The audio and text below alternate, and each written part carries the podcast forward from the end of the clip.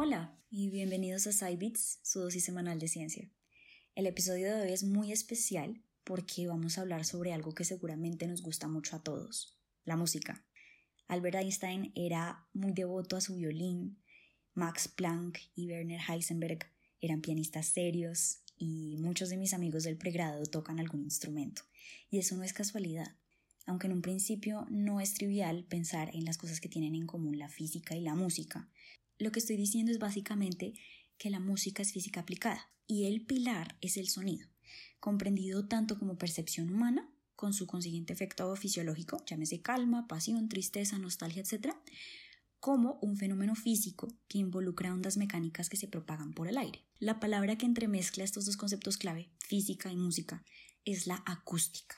En física se comprende como la rama que estudia las ondas mecánicas que se propagan a través de la materia. Y en música, la acústica estudia la producción, transmisión y percepción del sonido. Tratan de mejorar los sonidos de los instrumentos musicales, la voz y hacen un análisis computacional de la melodía para que todo suene muy bien. Ya van entendiendo más o menos por dónde va la cosa de este episodio, ¿no? Todo suena muy bonito, pero para poder entender más profundamente a lo que me refiero, primero necesitamos hablar un poco desde lo más fundamental. ¿Cómo así que ondas de sonido? ¿Se han preguntado qué es el sonido? ¿Cómo se propaga? ¿Cuál es la ciencia detrás de esos diferentes instrumentos para poder producir el sonido? Porque hay unos sonidos que nos parecen disonantes o desagradables al oírlos y otros nos parecen tan armoniosos. Y para los cantantes frustrados, ¿qué hay de la voz? ¿Qué nos hace falta para que podamos cantar sin que nos echen la madre los vecinos? Esto es de lo que vamos a hablar en esta ocasión. Bienvenidos.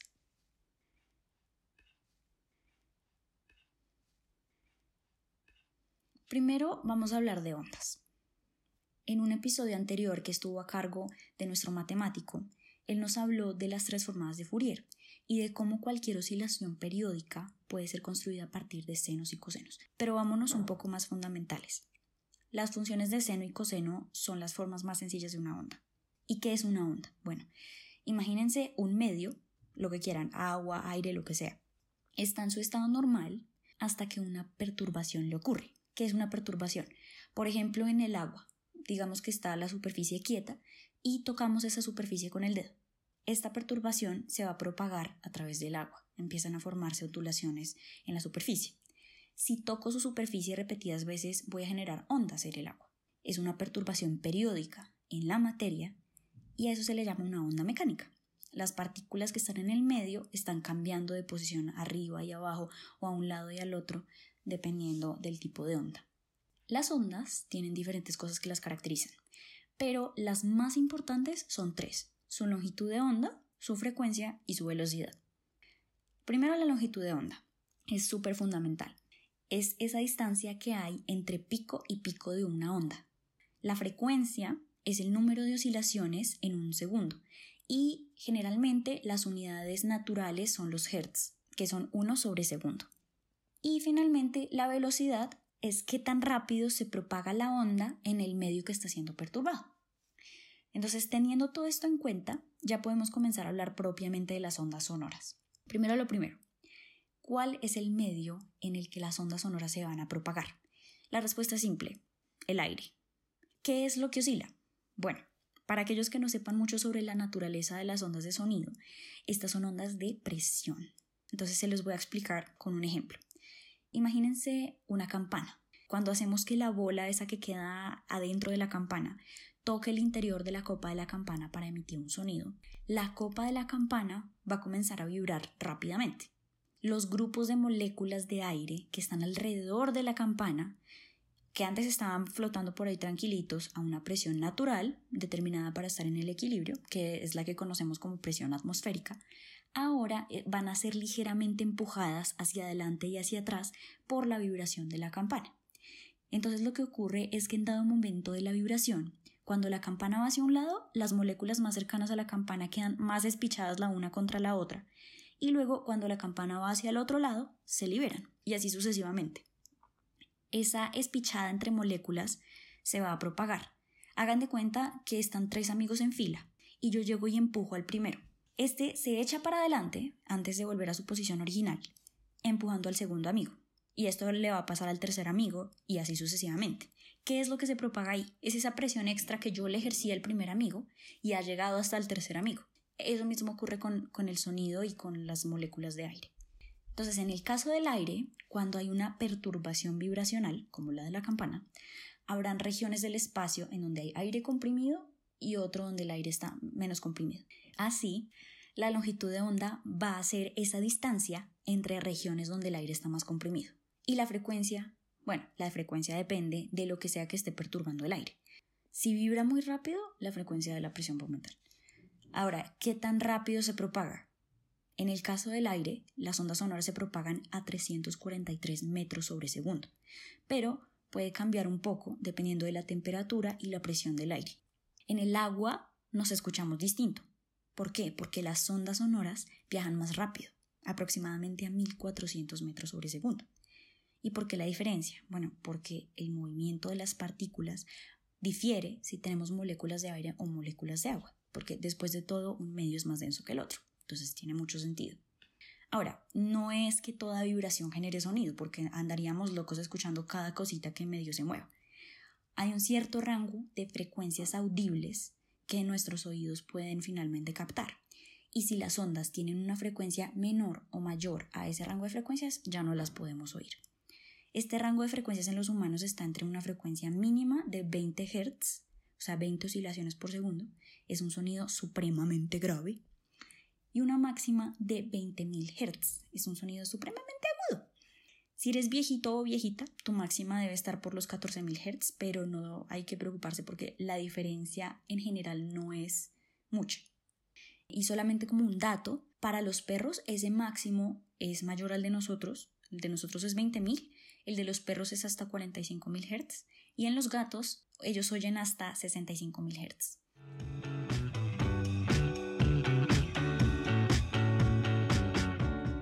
¿Cómo percibimos el sonido? Bueno, eso es un video, les voy a contar. Porque uno comienza con una onda mecánica de la copa de una campaña, por ejemplo.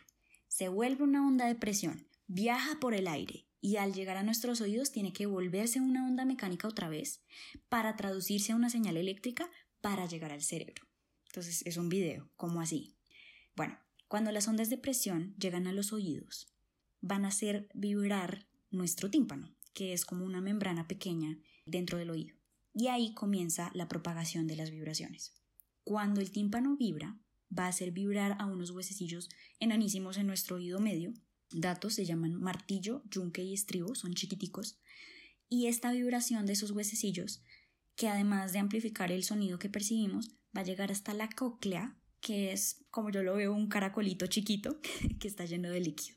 Ese líquido comienza a hacer ondulaciones por las vibraciones que llegaron hasta él, y esas ondulaciones van a hacer que los cilios de las células nerviosas dentro de ese caracolito también se muevan de un lado al otro. Al moverse esos cilios, se van a estimular terminaciones nerviosas del nervio auditivo, generando así señales eléctricas que el cerebro por fin va a procesar para interpretar el sonido. Entonces todo es una propagación de vibraciones. Y adivinen qué, sin el medio para propagarse, nada de eso ocurre. Por eso es que en el inmenso vacío del espacio todo es silencioso. No hay aire, entonces no hay campos de presión por las vibraciones de absolutamente nada. Entonces ninguna vibración va a llegar a nuestros oídos nunca. Ahora sí, ya somos expertos en ondas sonoras, sacamos de cuenta eso. Ahora sí vamos a poder hablar un poco sobre algunos términos que escuchamos a menudo en la música, pero lo veremos más físicamente. Primero, quizá pensamos en qué tan agudo o qué tan grave suena un instrumento. Desde la física, el tono es lo que cambia con la frecuencia. Una frecuencia alta corresponde a los tonos más agudos, mientras que una frecuencia más baja corresponde a los tonos más graves. En la escala musical que reconocemos, que es do, re, mi, fa, sol, la, si. Son siete tonos diferentes y cada uno tiene entonces una frecuencia determinada. Esa escala de siete tonos es cultural y fue descubierta por el mismo man que estaba obsesionado con los triángulos, un tipo ahí llamado Pitágoras. Y luego, a través del tiempo, fue siendo perfeccionado por varios físicos, músicos, incluido Galileo Galilei y su papá, que se llamaba Vincenzo. El la, la nota la, que es la nota que los músicos más usan para afinar sus instrumentos, por ejemplo, corresponde a una frecuencia de 440 Hz, 440 oscilaciones por segundo. Entonces, para producir el tono de La necesitamos algo que realice exactamente 440 vibraciones cada segundo. Y esto es lo que hace el famoso diapasón. El diapasón es un elemento metálico con forma de tenedor, hagan de cuenta un tenedor pero con dos puntas, y cuando se golpea sus puntas van a vibrar precisamente a la frecuencia de La. Ahora vamos a hablar de timbre. ¿Qué es el timbre? El timbre es un atributo un poco abstracto pero es el que nos permite diferenciar dos sonidos que a pesar de que tengan el mismo tono, no van a sonar igual. Tomemos como primer ejemplo, como experimento, a los miembros de Cybits tratando de cantar un La. Entonces, aquí tenemos a Derex. La. Tenemos a Santa. La. Y ahora me tienen a mí tratando de cantar un La. Entonces estamos aquí los tres, los tres estamos tratando de cantar un La. A pesar de que los tres estamos emitiendo la misma frecuencia, no sonamos igual. Pero em, dadas las limitaciones en la afinación de, de los miembros de Cybits, mejor les pongo otro ejemplo. Cuando tocamos la nota La, imaginemos que la tocamos en una flauta y en una trompeta. A pesar de que es la misma nota, sabemos por el timbre cuál es la flauta y cuál es la trompeta. Y esto es porque la manera de producir el sonido es distinto en cada instrumento. En realidad los, sonidos que escuchamos son bastante complejos porque no solo se componen de una sola onda, sino de varias en simultáneo. Puede que la frecuencia fundamental o principal sea la, pero quizá haya frecuencias secundarias en el sonido que se produce. El timbre depende de la cantidad de armónicos que tenga un sonido y la intensidad de cada armónico. Por armónico yo me refiero a estos componentes del sonido que son múltiplos enteros de la frecuencia fundamental. Entonces, por ejemplo, tenemos un La con frecuencia fundamental de 440 Hz que suena fuerte o con mucha intensidad. Pero puede que también podamos producir por ahí colada una frecuencia de 880 Hz que suena más bajito o con menor intensidad. Esa también es un La, pero es una escala más arriba. Pero son múltiplos, 440 por 2, 880. Ambos son La, una escala más arriba. Entonces tenemos dos componentes del sonido que lo hacen un sonido armónico. Y de ahí el concepto de armonía. Es lo que sucede cuando existen dos notas o más que suenan a la vez. Por último, vamos a hablar de intensidad, que ya la mencioné. Cuando cogemos un piano antiguo y lo presionamos fuerte, el sonido emitido es más potente, más fuerte que si lo presionamos levemente. Eso es intensidad. Y es qué tan fuerte suena. En física la intensidad se refiere a qué tanto varía la presión con respecto a su valor natural cuando se emite el sonido. Si yo hablo fuerte hablo suave, estoy perturbando más o menos la presión del aire. Entonces la estoy alejando mucho o poco de la presión atmosférica momentáneamente cuando hablo.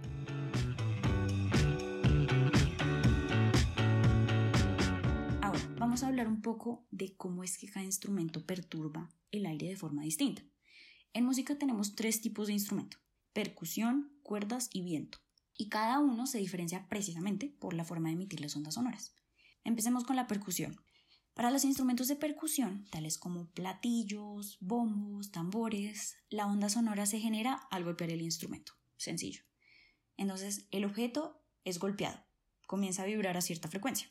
Para los instrumentos que se llaman membranófonos, como los tambores, es la membrana de la parte superior del instrumento la que vibra y su tono se puede cambiar al tensar o aflojar esta membrana.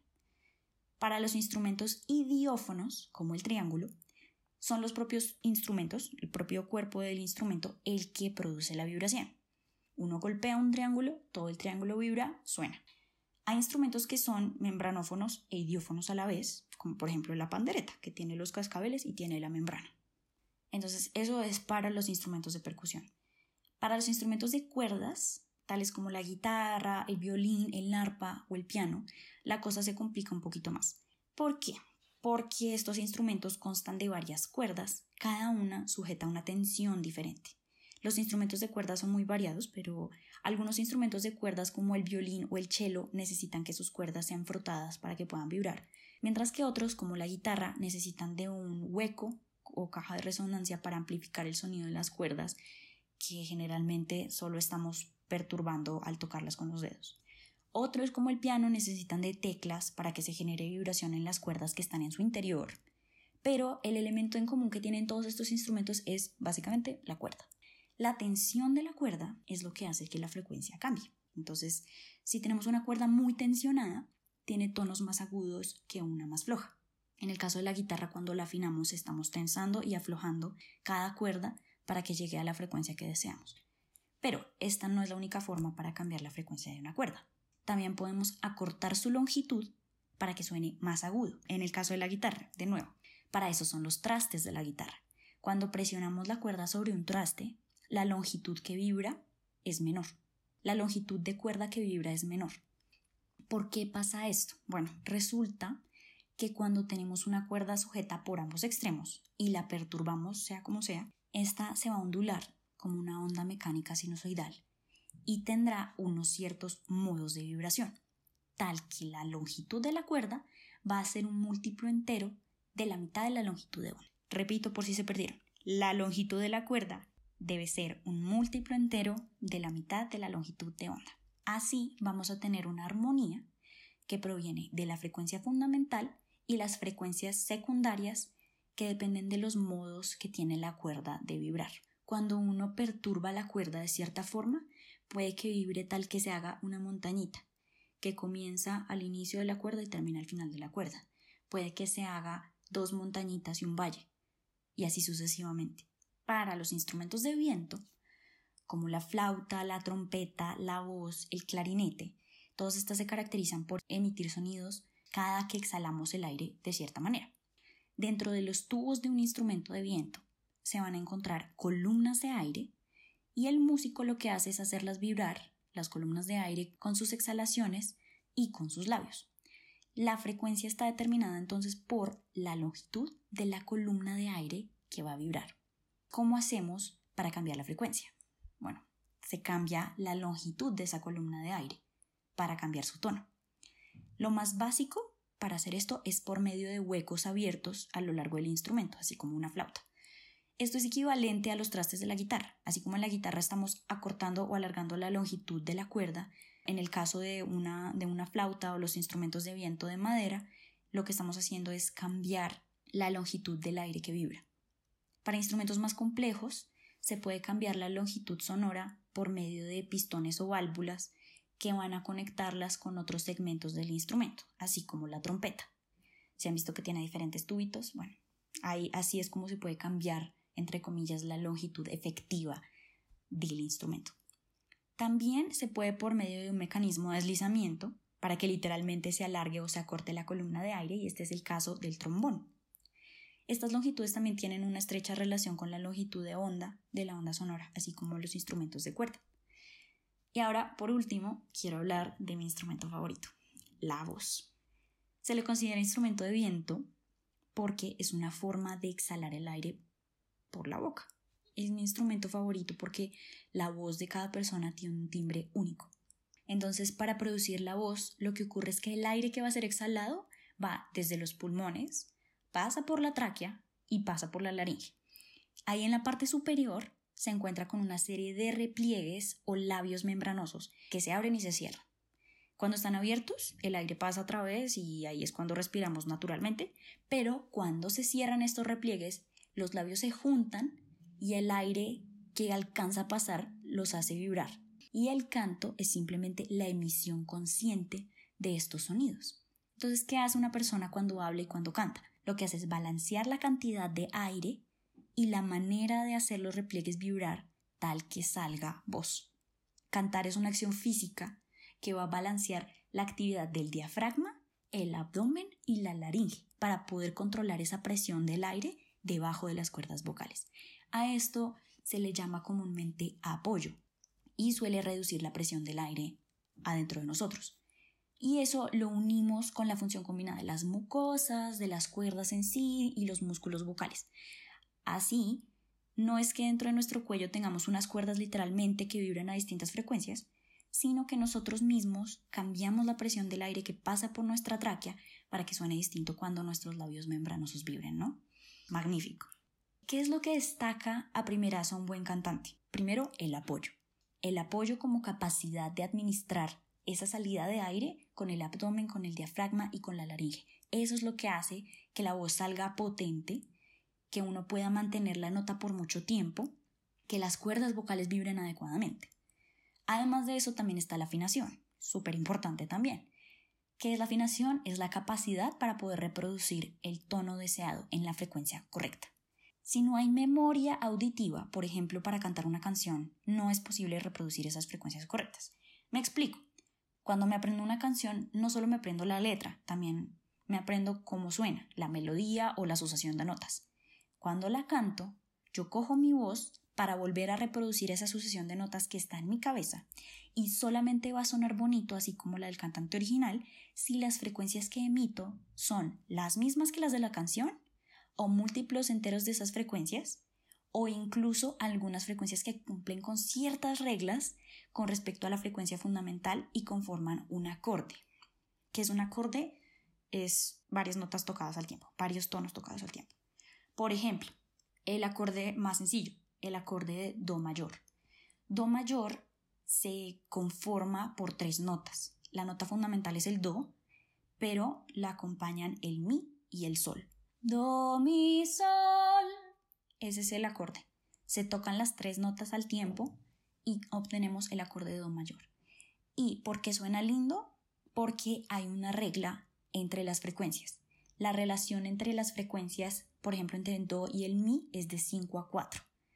Es decir, si divido la frecuencia del Do entre la frecuencia del Mi, me va a dar lo mismo que si divido 5 entre 4. Esto se llama una tercera mayor, que es esa relación de frecuencias, 5 a 4, tercera mayor. La tercera menor va a tener una relación de 6 a 5 y así se conforman estas ciertas reglas que hacen que algo suene bonito o suene feo. Cuando las frecuencias no cuadran, ahí es cuando se oye mal, cuando se oye disonante, poco agradable, ahí es cuando nadie te quiere escuchar cantar. Entonces ya saben, si quieren cantar bien, afinen para caer en la frecuencia correcta y apoyen. Espero que les haya gustado este episodio. Si tienen alguna pregunta, no duden en escribirme por medio de las redes sociales de Cybits. Ojalá hayan aprendido algo nuevo, ojalá se animen un día de estos a cantar tratando de controlar el aire con sus diafragmas. De hecho, hay muchísimos videos en YouTube para personas que quieran aprender a hacer esto, cumplan sus sueños de ser cantantes, adelante. Y todos son vibraciones. Me alegra que pueda yo grabar mis propias vibraciones para que lleguen hasta los caracolitos dentro de sus oídos y ustedes puedan interpretarlo y ser felices. Entonces, espero que les haya gustado. Hasta la próxima. Chao gordos.